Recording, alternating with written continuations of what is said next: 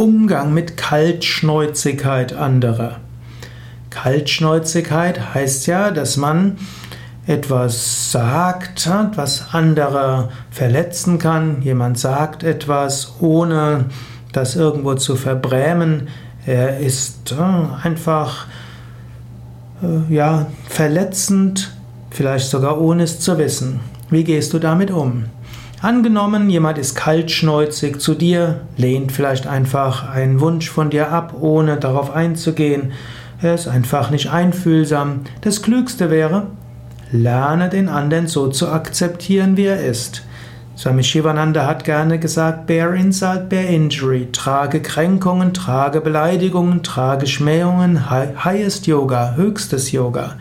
Also, wenn du mit jemandem zu tun hast, der kaltschnäuzig ist, freue dich. Er hilft dir, diese Art von Kränkung, Beleidigung, Schmähung gut zu tragen.